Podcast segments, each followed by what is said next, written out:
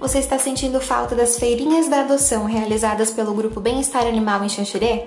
Pois é, desde que começou a pandemia elas não foram mais realizadas. E não é porque não existem animais para adoção, é por causa da atual situação da doença para evitar as aglomerações.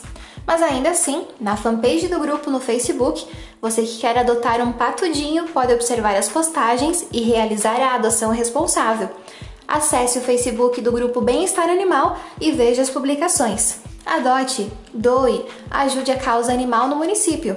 Muitos animais estão nas ruas passando frio e fome e você pode ajudar.